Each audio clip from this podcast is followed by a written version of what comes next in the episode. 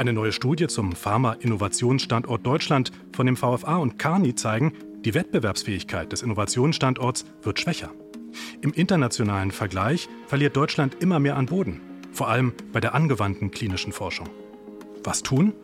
Ja, das wollen wir in dieser Sonderfolge der VFA Tonspur herausfinden.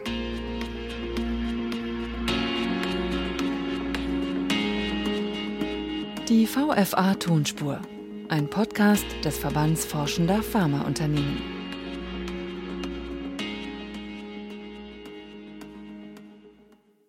Herzlich willkommen hier aus den Räumen des VFA in Berlin Mitte. Mein Name ist Philipp Eins und ich freue mich auf diese beiden Gäste. Zum einen Dr. Doris Henn.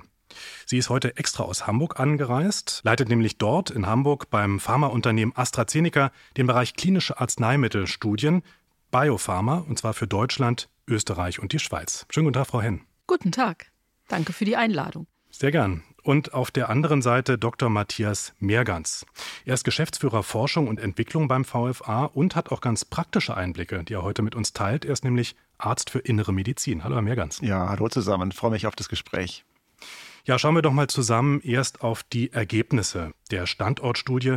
Fast 70 Prozent der Führungskräfte in der Pharmaindustrie erwarten, dass der Forschungs- und Entwicklungsstandort Deutschland an Bedeutung verliert. Sind ziemlich drastische Zahlen, 70 Prozent. Ähm, die Anzahl der in Deutschland durchgeführten klinischen Studien, die könnten bis 2030, so die Befürchtung, um bis zu 50 Prozent abnehmen. Sind alarmierende Zahlen. Herr Mergans, wie kommen die Befragten darauf?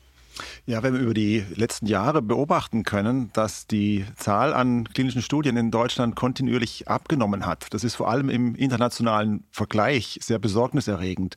Wir waren äh, bis vor kurzem noch in Europa Nummer eins, sind aber inzwischen hinter Spanien, hinter England und äh, auch international gegenüber USA und, und China weiter zurückgefallen. Also die Zahl der Studien äh, insgesamt, aber auch die, die ähm, Zahl pro 100.000 ähm, Einwohner zum Beispiel oder auf eine Million Einwohner bezogen, hat sich äh, deutlich äh, reduziert.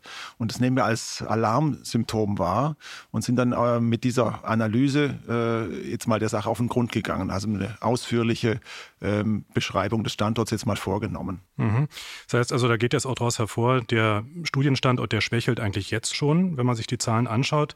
Frau Henn, aus Ihrer praktischen Sicht jetzt von einem Pharmaunternehmen, AstraZeneca, können Sie es bestätigen und auch die Frage, woran liegt es denn nur eigentlich? Ja, ich kann es bestätigen. Ähm, wir haben in den letzten Jahren sind immer weniger Studien auch nach Deutschland gekommen und zwar gar nicht, weil wir so viel schlechter geworden sind als früher, sondern weil die anderen Länder alle aufgeholt haben. Ja, ähm, viele Länder haben sich wirklich auf die Fahne geschrieben, klinische Forschung zu ähm, ja, zu fördern, haben eigene Programme aufgelegt und haben es eben geschafft, substanziell schneller zu sein in der Durchführung der Studien und eben auch mehr Patienten einzuschließen pro Klinik, als wir das in Deutschland so normalerweise machen. Mhm. Das heißt also, in Deutschland hat sich gar nicht mal viel verschlechtert, sondern andere sind einfach stärker geworden. Das nehme ich jetzt erstmal so mit von dem, was Sie sagen. Ja, ähm, ich muss es ein bisschen korrigieren. Wir sehen auch schon eine Verschlechterung zu früher ähm, weil gerade die Personalsituation, ich meine, da reden wir ja seit Monaten drüber, sich auch in der klinischen Forschung niederschlägt.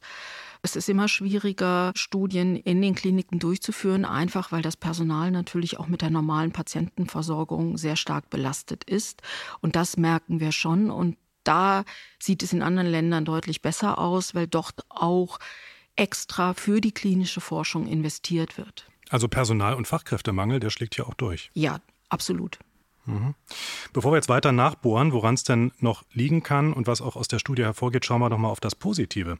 Ich meine, wenn wir jetzt in die letzten zwei Jahre zurückschauen, gibt es ja durchaus auch Erfolgsmeldungen aus Deutschland. Ein deutsches Unternehmen hat kürzlich einen weltweit erfolgreichen mRNA-Impfstoff entwickelt. Scheint ja eigentlich ganz gut zu laufen, Herr Mergans. Also was sind denn eigentlich die Stärken des Forschungsstandorts Deutschland? Natürlich ein äh, gelungenes Beispiel, wie es in kürzester Zeit gelungen ist, in enger Abstimmung auch mit äh, Behörden einen Impfstoff, sage ich mal, zuzulassen und auch verfügbar zu machen. Das ist sicher äh, eine positive Ausnahme, aber leider nicht die Regel. Ja, wir haben also äh, bei den behördlichen Genehmigungszeiten immer noch Ausreißer nach oben, also in zu lange Bewilligungszeiten. Ähm, Aber Sie haben gefragt, was gut läuft. Ich denke, wir haben hier eine insgesamt äh, ordentliche Infrastruktur an, an Kliniken, universitären äh, Einrichtungen und äh, auch eine gute Versorgungslage im, im niedergelassenen Bereich und eigentlich das Potenzial, äh, auch effektiv Studien durchführen zu können. Aber wie auch Doris Henn angesprochen hat, der Personalmangel ist überall zu spüren. Überlastung im Klinikalltag zum Beispiel, äh, aber auch ähm, Personalknappheit bei Behörden, die sozusagen bei der Genehmigung äh, entscheidend beteiligt sind.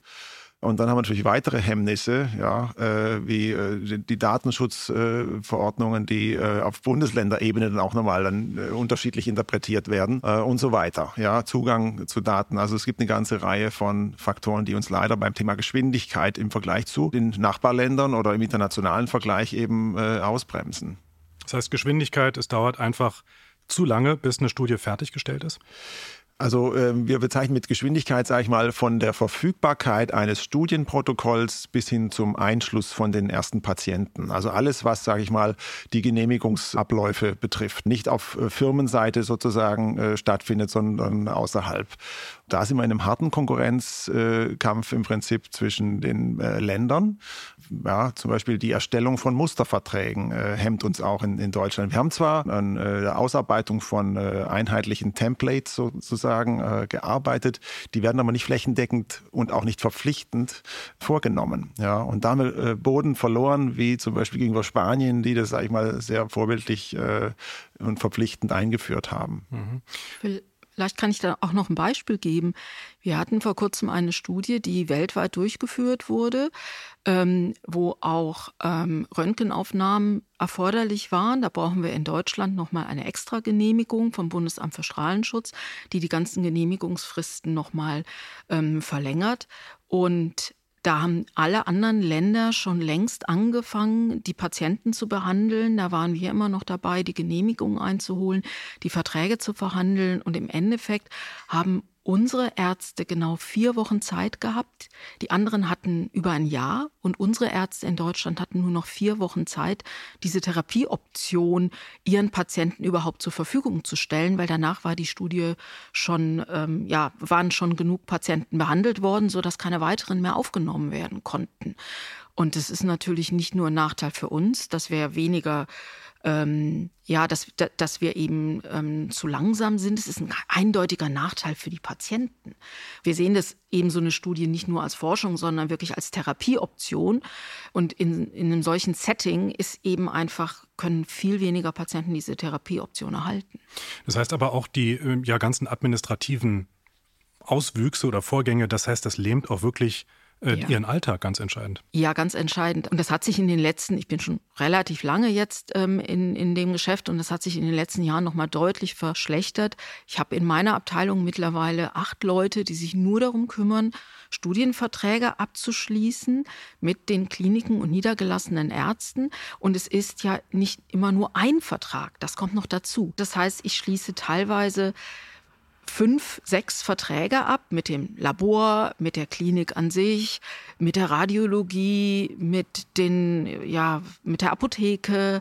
Also diese ganzen Einheiten, die mit dazu, also die, die unterstützen bei der Studie, bekommen einen eigenen Vertrag. Das ist in anderen Ländern nicht üblich. Da gibt es einen Vertrag pro Klinik. Ähm, und das heißt, ja, die, die, die Verhandlung wird multipliziert.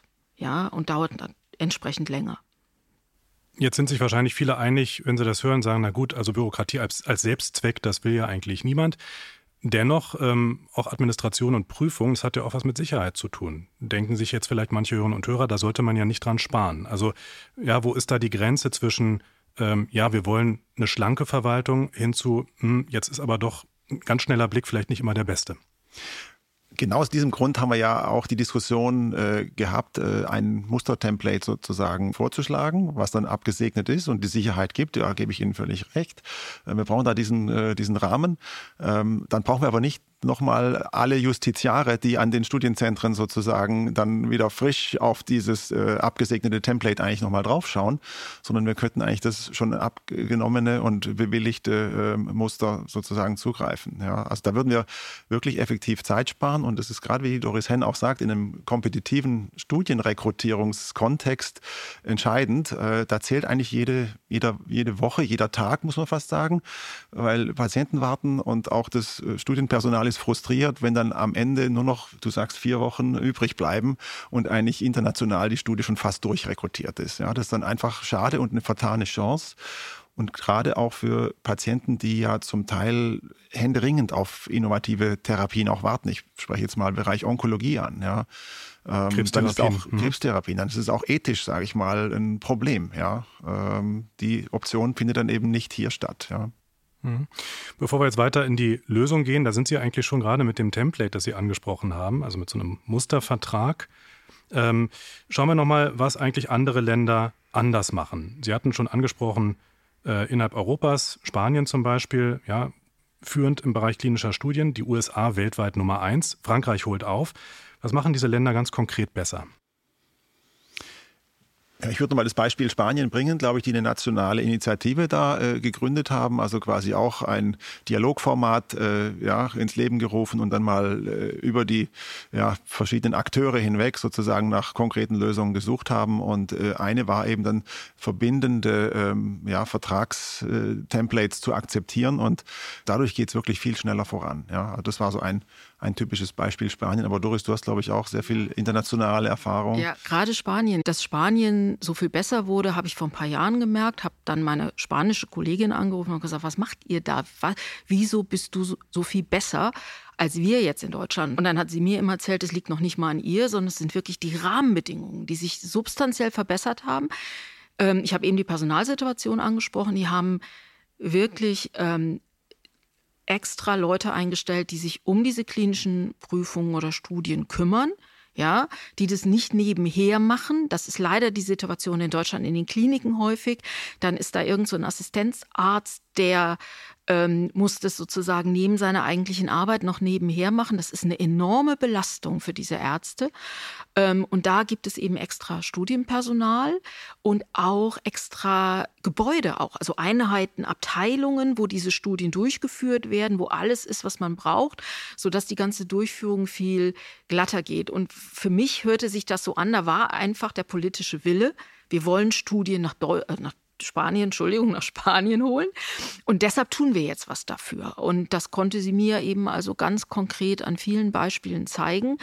Ähm, und das fehlt uns in Deutschland ziemlich. Ich habe gerade schon den Assistenzarzt angemerkt. Das ist auch in anderen Bereichen, dass die Studien dann so ein bisschen nebenher laufen. Und dafür sind sie eigentlich zu kompliziert und zu komplex, als dass man das gut machen kann. Das erinnert mich ja genau an meine äh, Situation noch in der Klinik. Ne? Ja. Also die äh, Dokumentation von, von Studienpatienten, das findet dann im Prinzip nach abgeschlossenem Dienst ja, äh, statt oder nach Feierabend. Also ist quasi privater Luxus und dafür ähm, hat er, ja, gibt es eigentlich gar keine äh, extra Zeit oder Bewilligung dafür. Das ist also wirklich on top zum, zum Routinegeschäft und das ist auch nicht wenig, äh, gerade fürs Klinikpersonal. Die sind also sozusagen da schon im roten Bereich, wenn man so will. Und dann noch eine, eine Studiendokumentation Dokumentation, die äh, nicht trivial ist, ja, äh, dann noch zu, zu leisten.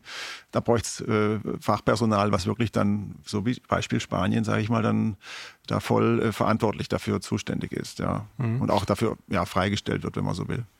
Nun könnte man ja sagen, naja, wir sind ja alle eine europäische Familie. Wenn es in Spanien so gut läuft, dann ist das doch prima. Es geht ja nur darum, dass die Medikamente wirklich und die Arzneimittel auf den Markt kommen und schnell wirksam sind. Frau Hen, warum ist das so wichtig, dass deutsche Kliniken und Arztpraxen an möglichst vielen klinischen Studien beteiligt sind?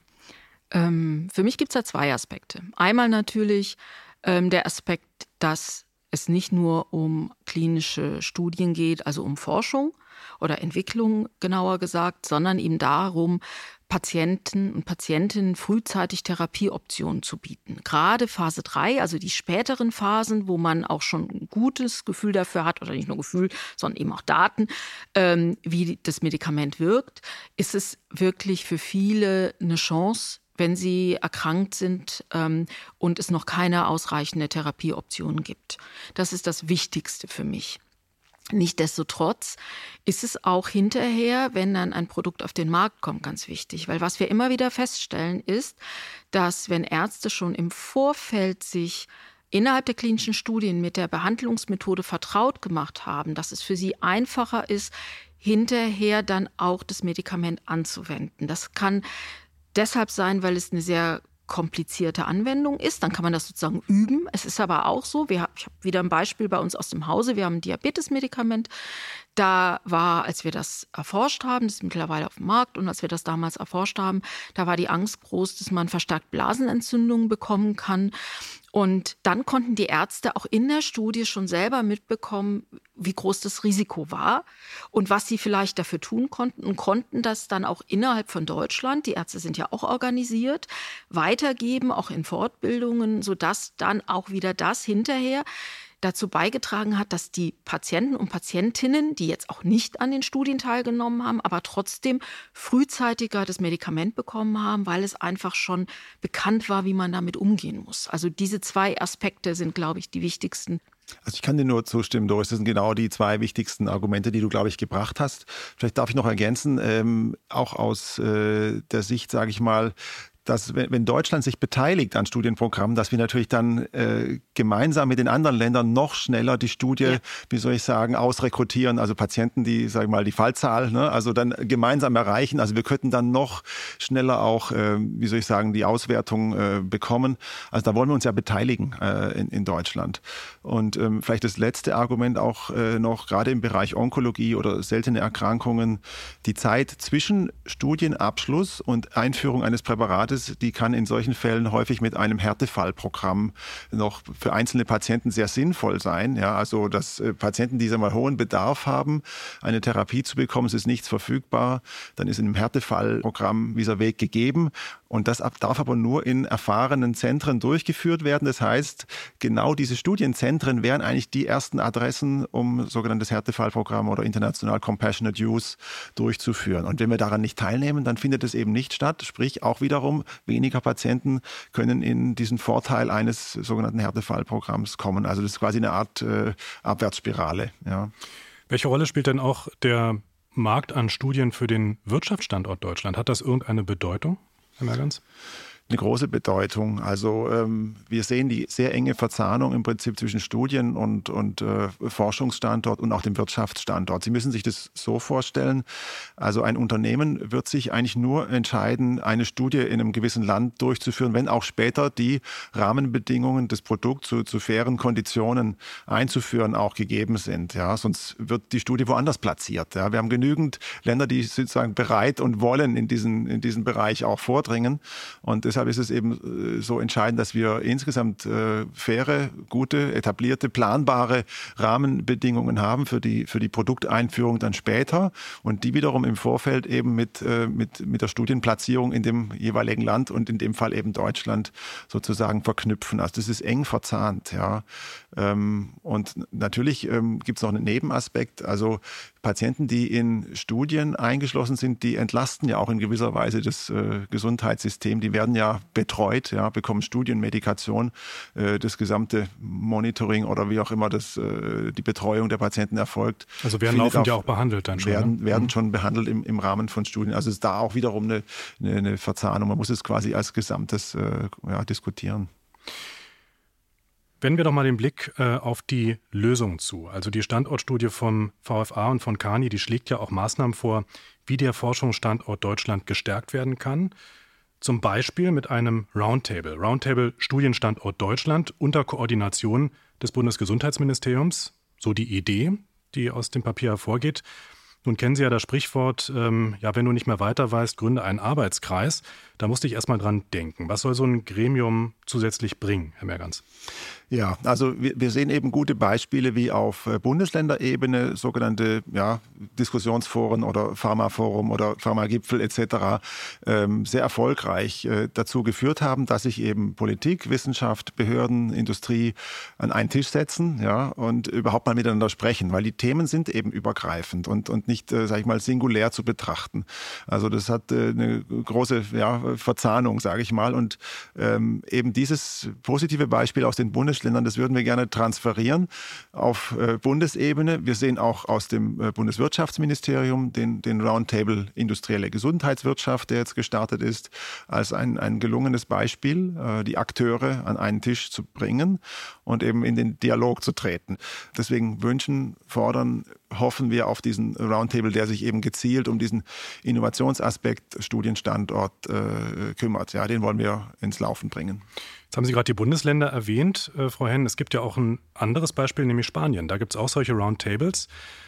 Haben Sie Erfahrungen ähm, aus Spanien, sind ja da auch äh, engagiert und verknüpft offenbar.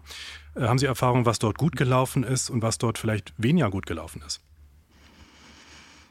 Ähm, nicht im Detail, aber prinzipiell glaube ich, was doch sehr gut gelaufen ist, ist einfach dieser Wille, da zusammen was zu gestalten und dann auch wirklich verschiedene Aspekte zu kombinieren und gleichzeitig ans Laufen zu bekommen.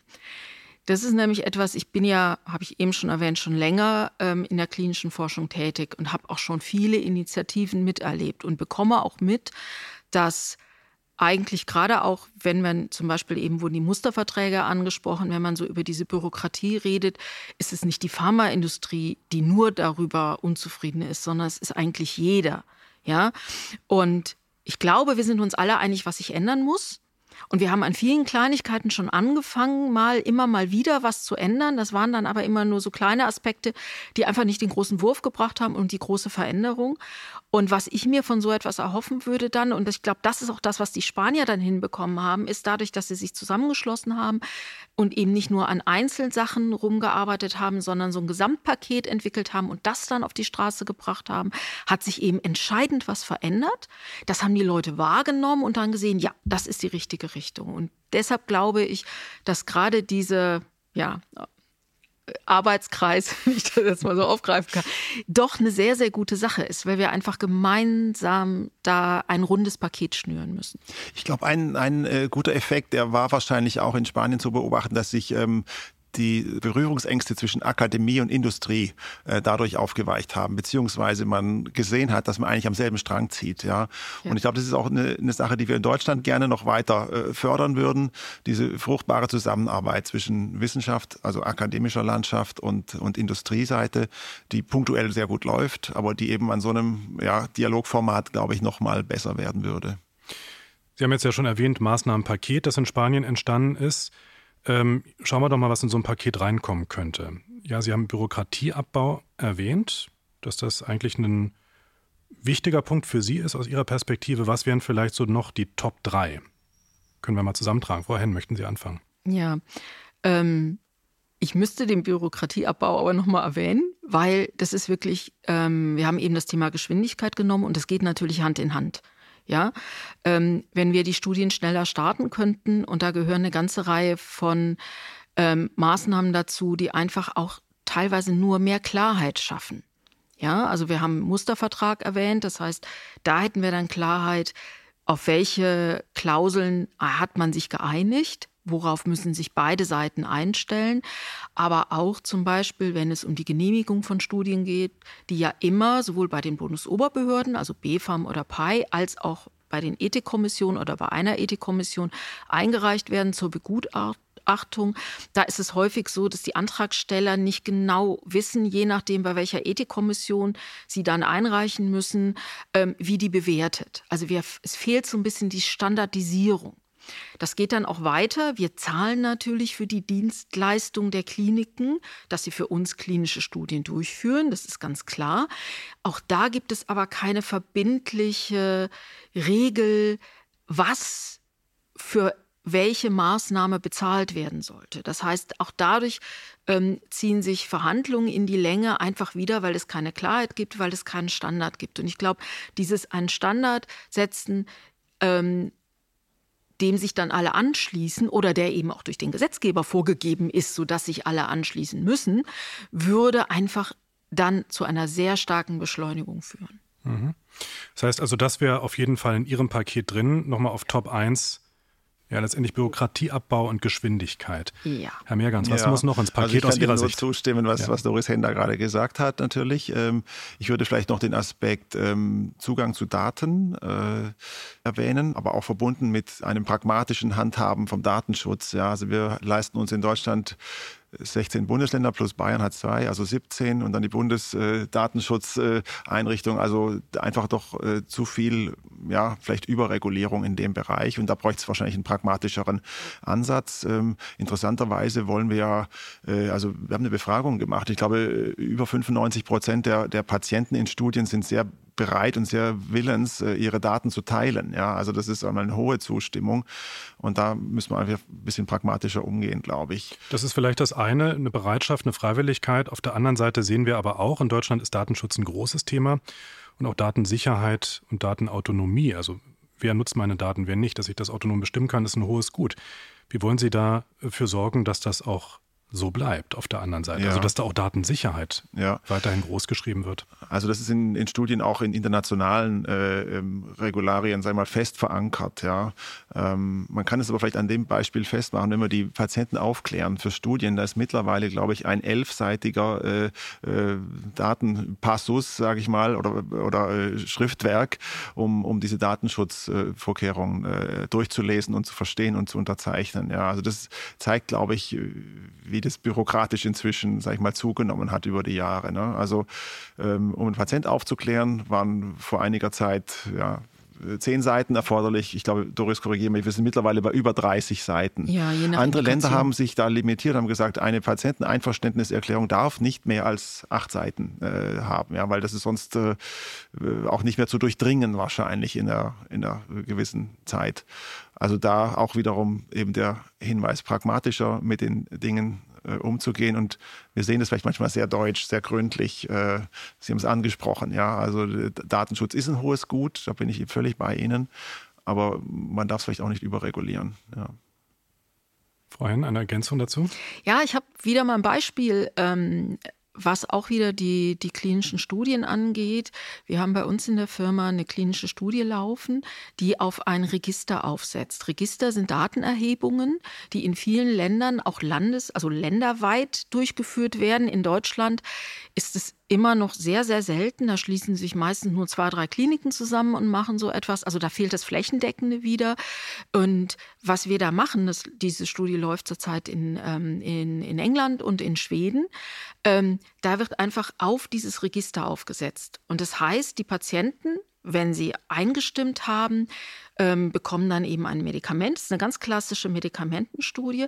Sie kommen aber regulär zum Arzt, so wie sie das für dieses Register sowieso machen würden. Das heißt auch, ähm, der, die Last für den Patienten wird deutlich verringert, weil man einfach das, was es schon gibt, nämlich diese Registererhebung, benutzt, um dann den Patienten zu behandeln. Also es ist gleich, also es werden sozusagen zwei Fliegen mit einer Klappe ähm, geschlagen. Man hat auf der einen Seite eben ähm, eine sehr gute Datenerhebung und auf der anderen Seite muss der Patient nicht so häufig kommen, weil bei einer regulären klinischen Studie muss der Patient oder die Patientin sehr, sehr häufig in die Klinik oder zum niedergelassenen Arzt gehen. Und das verhindert man damit. Da wir aber diese Register in Deutschland nicht haben, sind uns solche Studientypen verschlossen. Also wir können das gar nicht machen. Und das ist etwas, ähm, und da stimme ich eben vollkommen zu, was eben auch teilweise mit Datenschutz zu tun hat, teilweise natürlich auch mit dem Föderalismus, in dem wir leben, weil es wohl sehr schwierig ist, da eben wirklich bundesweit solche Sachen aufzuziehen. Ähm, aber das wäre natürlich gut, wenn wir das hinbekommen würden. Heißt weniger Bürokratie auf der einen Seite, besserer Zugang zu Daten auf der anderen. Jetzt haben Sie noch einen dritten Platz, den Sie vergeben können. Was soll ins Maßnahmenpaket für den Studienstandort Deutschland? Also ich, ich, würde nochmal das Beispiel ähm, engere Verzahnung und äh, Intensivierung der Partnerschaft zwischen äh, akademischer Landschaft oder Krankenhäusern generell und Industrie, äh, wo, glaube ich, ähm, wie gesagt, punktuell sehr gute Beispiele schon zu, zu sehen sind, ähm, bis hin zu ähm, ja, Formaten, die sich Collaborative Studies auch nennen, also wo das, sag ich mal, äh, von beiden Seiten aus äh, ja, eng verzahnt gearbeitet wird. Aber die generelle Kultur ist, glaube ich, noch ein bisschen eine andere und könnte verbessert werden. Also äh, dieses Partnerschaftliche, das fehlt mir noch manchmal in Deutschland. Ja. Also mehr Zusammenarbeit. Ja. Mhm. ja, wenn wir jetzt abschließend mal in die Zukunft blicken, zehn Jahre in die Zukunft, was meinen Sie? Wo steht der Studienstandort Deutschland? Wird Deutschland im Ranking weiter absinken oder vielleicht sogar steigen? Frau Henn. Ich kann natürlich nicht in die Glaskugel gucken, aber ich wir würde mir, heute mal. ich würde mir wünschen, dass wir dann wieder gestiegen sind, dass wir diesen runden Tisch oder Arbeitskreis, wie auch immer man es nennen will, gegründet haben, dort Maßnahmen festgelegt haben und dann auch wirklich Verbesserungen ähm, erwirken konnten ähm, was wir heute noch gar nicht angesprochen haben, was da aber garantiert auch eine große Rolle spielen wird, wenn wir jetzt mal gucken, in zehn Jahren, ist die Digitalisierung. Ja, das merken wir eben auch in vielen, vielen Bereichen, dass andere Länder uns da voraus sind mit dezentralen Ansätzen, mit Patienten, also mit elektronischen Patientenakten, ähm, die dann auch wieder die Datenerhebung viel einfacher machen, als wir das zurzeit noch in Deutschland tun. Und das würde ich mir eben auch erhoffen. Und insgesamt, glaube ich, muss es nicht nur diesen, äh, diesen Arbeitskreis geben, sondern auch die Bereitschaft, wirklich mal in die anderen Länder zu gucken und zu schauen, was machen die denn an anders? Kann ich mir da was abgucken? Einfach um auch die Innovation voranzutreiben. Und ich glaube, das wäre also für mich persönlich wirklich eine ganz, ganz wichtige Sache. Mhm, also mehr Digitalisierung, aber auch mehr mit voneinander gelernt und miteinander gelernt. Herr Mehrgans, zehn Jahre in der Zukunft. Wo ja, also ich möchte auch optimistisch antworten. Wir erleben ja auch gerade ähm, seitens der medizinischen äh, Fortschritte so enorme Innovationen im Bereich Zell- und Gentherapie zum Beispiel oder personalisierte Ansätze. Und da spielt natürlich die Digitalisierung, wie du sagst, eine, eine große Rolle. Rolle. Aber es ist so ein, äh, wie soll ich sagen, Aufbruch auch da in der äh, Wissenschaft, äh, sag ich mal, zu spüren dass wir eigentlich gar nicht anders können, ja, als dass wir äh, uns hier zusammenfinden. Und ich glaube auch mit unserem, mit unserer Analyse, die wir publizieren werden, ähm, wollen wir einen gewissen Effekt erzielen, ja. Und äh, deswegen bin ich eigentlich zuversichtlich, dass wir was bewegen können. Ob wir aufholen, äh, an internationale Standards sozusagen wieder äh, heranzukommen, schwierig, ja, aber wir werden äh, mit Sicherheit äh, ja, den Finger auf einige Aspekte hier äh, legen und auch weiter nach vorne kommen. Wie der Forschungsstandort Deutschland gestärkt oder zumindest stabilisiert werden kann, das war eine Sonderfolge der VFA Tonspur mit Dr. Doris Henn und Dr. Matthias Mergans. Vielen Dank, dass Sie beide bei uns waren. Dankeschön. Gerne. Weitere Infos und Hintergründe zur Standortstudie finden Sie wie immer online unter www.vfa.de. Hören Sie auch gerne mal rein in unser regelmäßiges Podcast-Format Microscope. Dort erhalten Sie von VFA-Forschungssprecher Rolf Hömke aktuelle Hintergründe aus der Pharmaforschung.